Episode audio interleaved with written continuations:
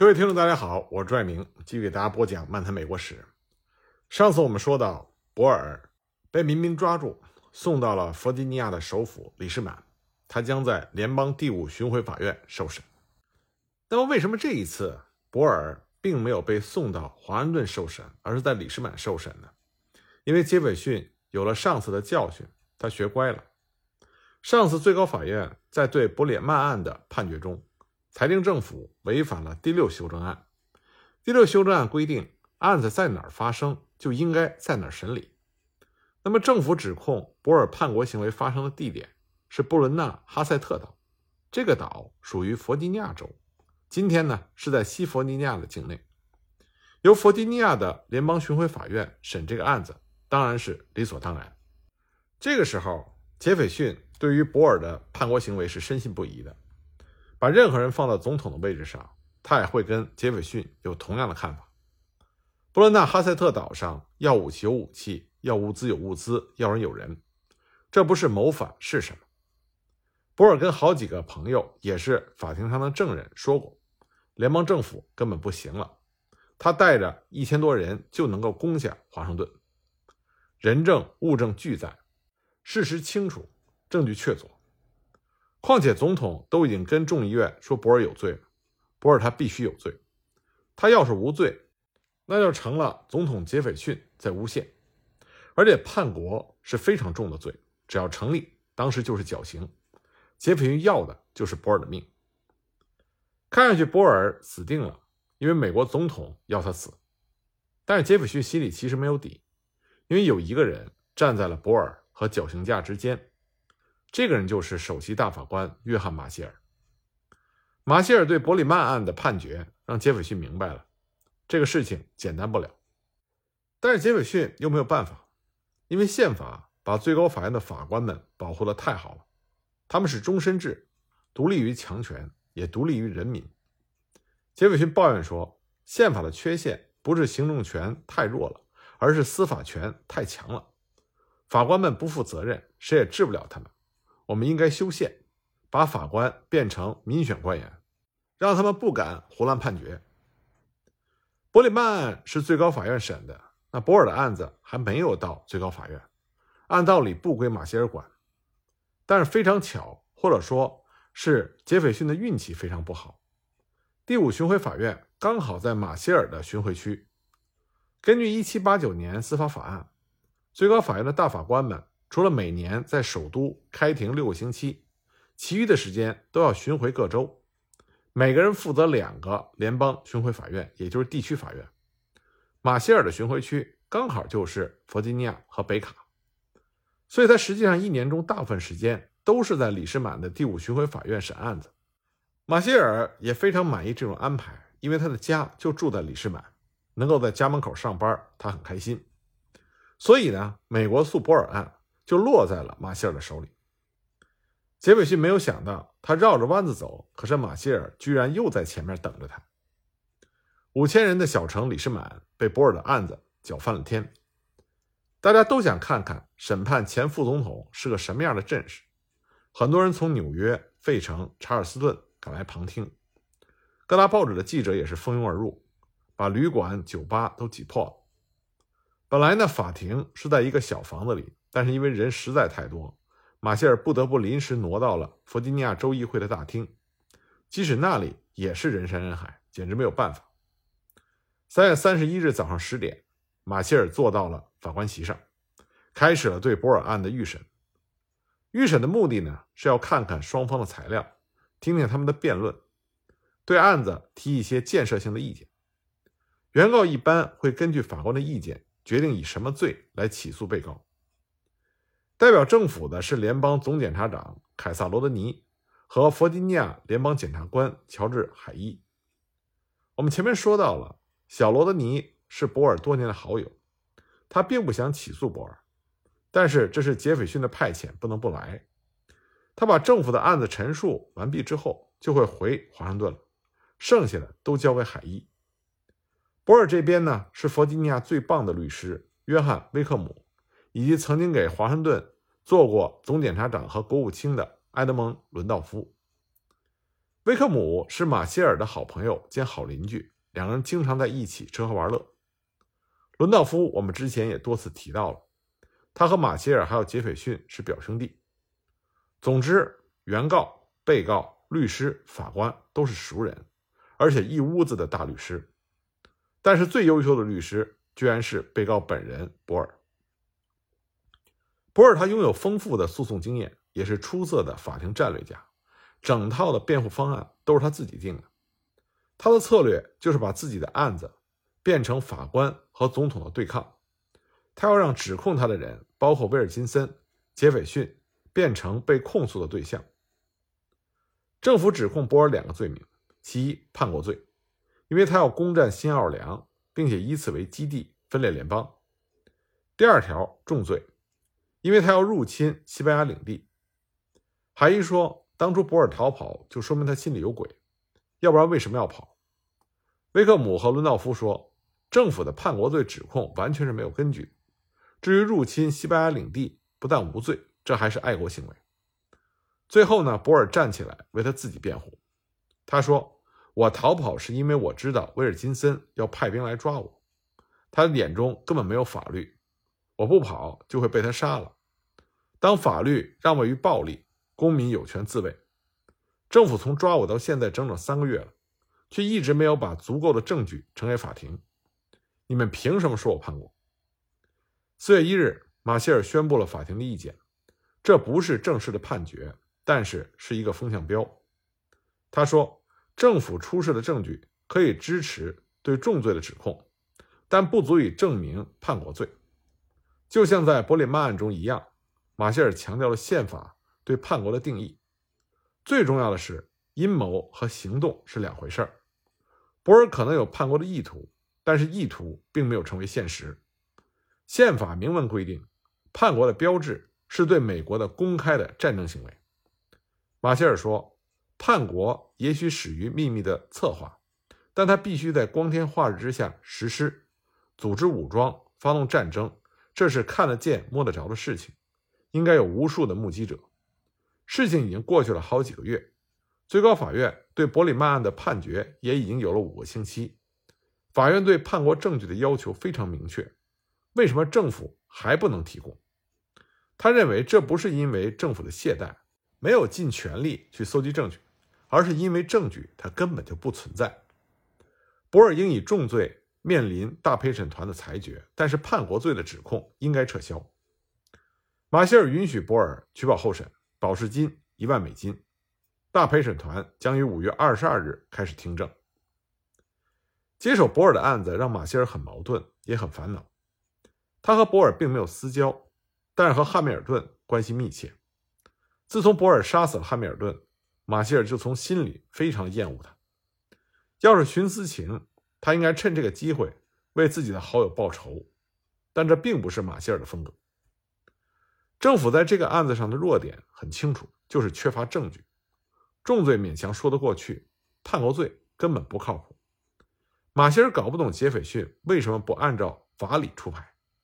就像杰斐逊搞不懂马歇尔为什么要替人民公敌说话一样，更让马歇尔担心和害怕的是叛国罪带来的暗示，因为叛国是对一个国家最恶毒的攻击，它很容易就引发人们的激烈情绪，特别是党派之间的仇恨。处置外侨与煽动叛乱法就是这样情绪的宣泄。当政治正义代替了司法正义，正义的本身也就不存在了。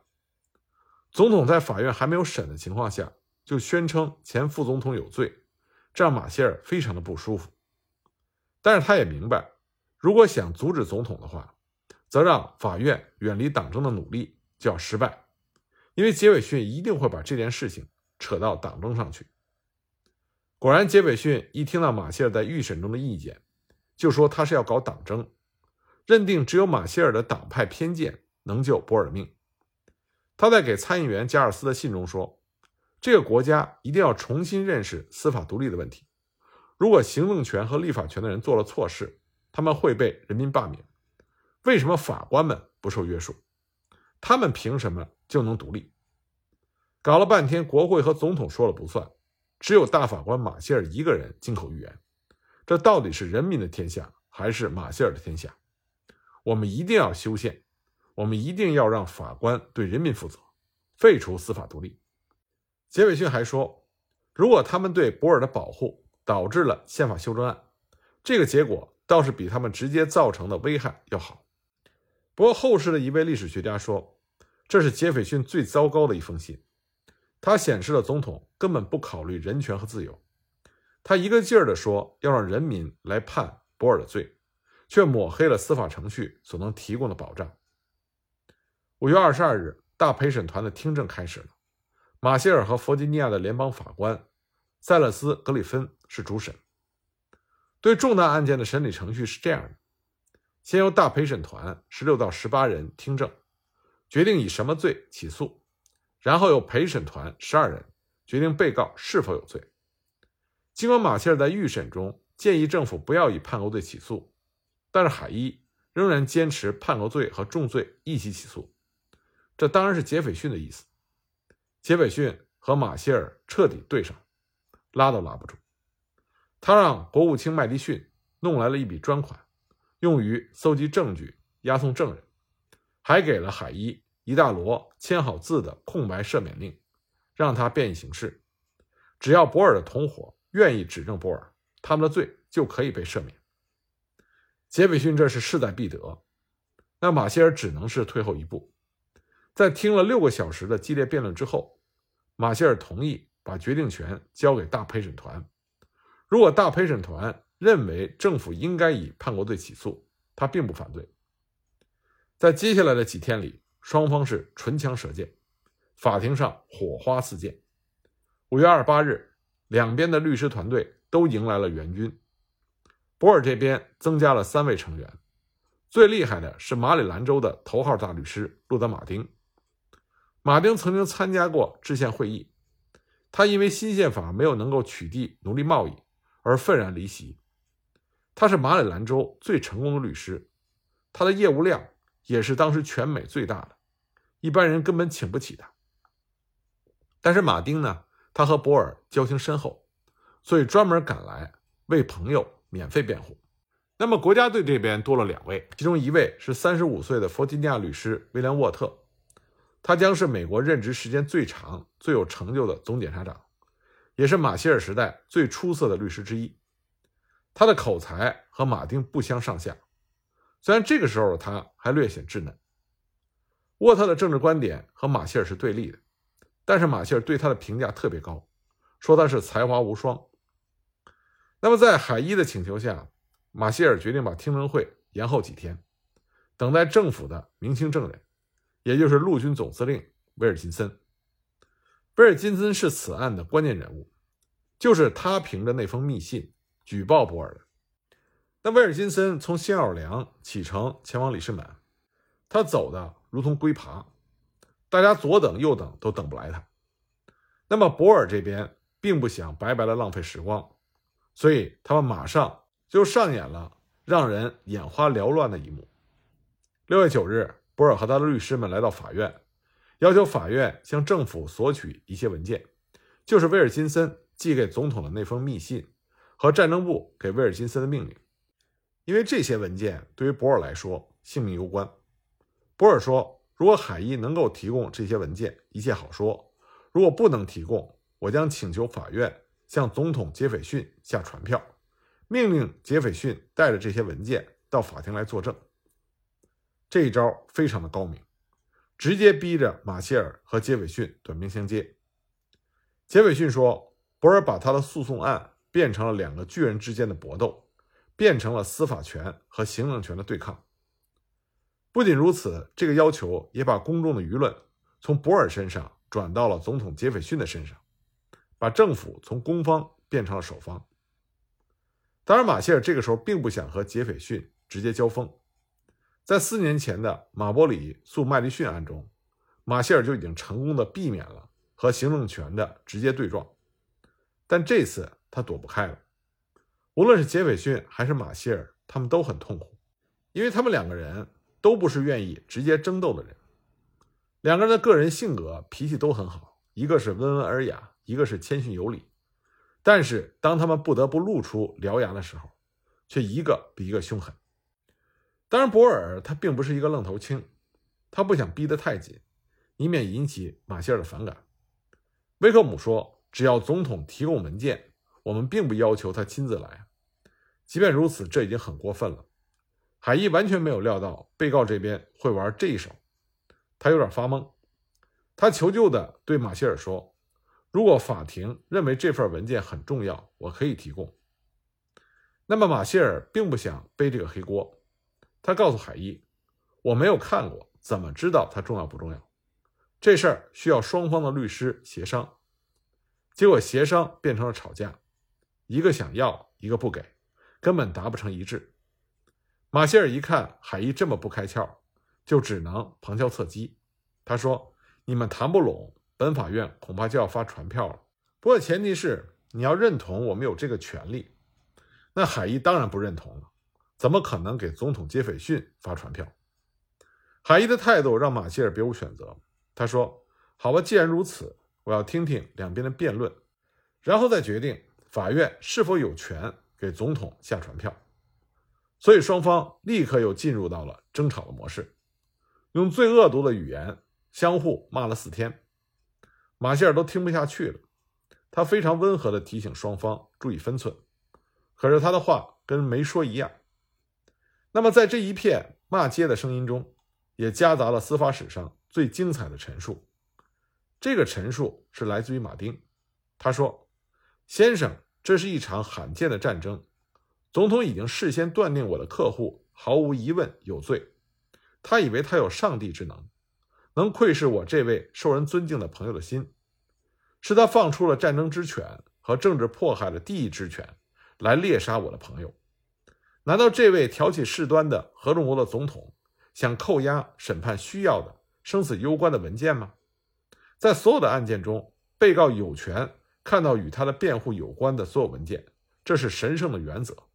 任何企图掩藏本可以救命的证据的人都是杀人犯，他将受到天堂的惩罚。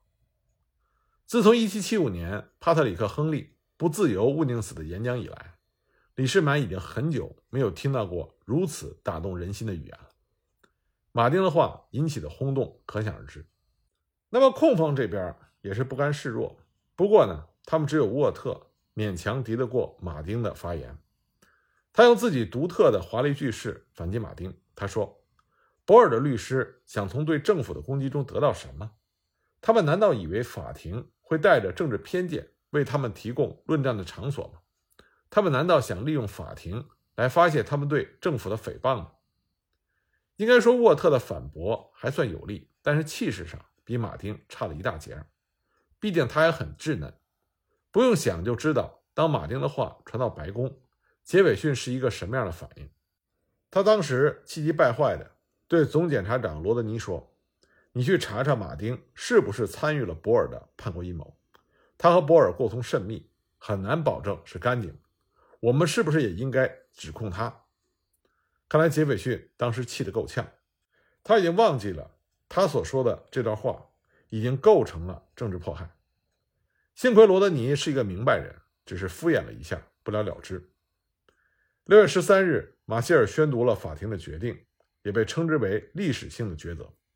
他说：“总统不能凌驾于法律之上，本法院将向总统发传票。有关案件的证据的重要性取决于证据的本身，而不是在掌握证据人的身份。”接着，他从两个方面解释了他的立场。第一，他回答了传票应该发给总统吗这个问题。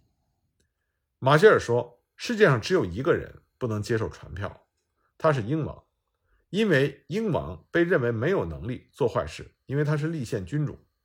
但是总统不是国王，他来自于人民，任期满后还要回到人民中，他与普通公民没有区别，必须受法律的约束，也必须回应法院的传讯。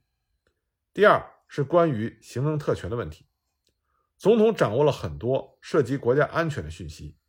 他有权决定不把这些信息透露给公众，但是在这个案子中，没有任何的迹象表明交出这些文件将危害国家的安全。如果总统不同意，他可以在给法院的回复中说明理由。但是马歇尔再次强调了他在马伯里诉麦迪逊案中的观点：最后的决定权在法院，不在总统。法院将考虑总统的理由。那么，为什么马歇尔的这个裁决被称之为历史的抉择呢？我们下一集再给大家继续的分析。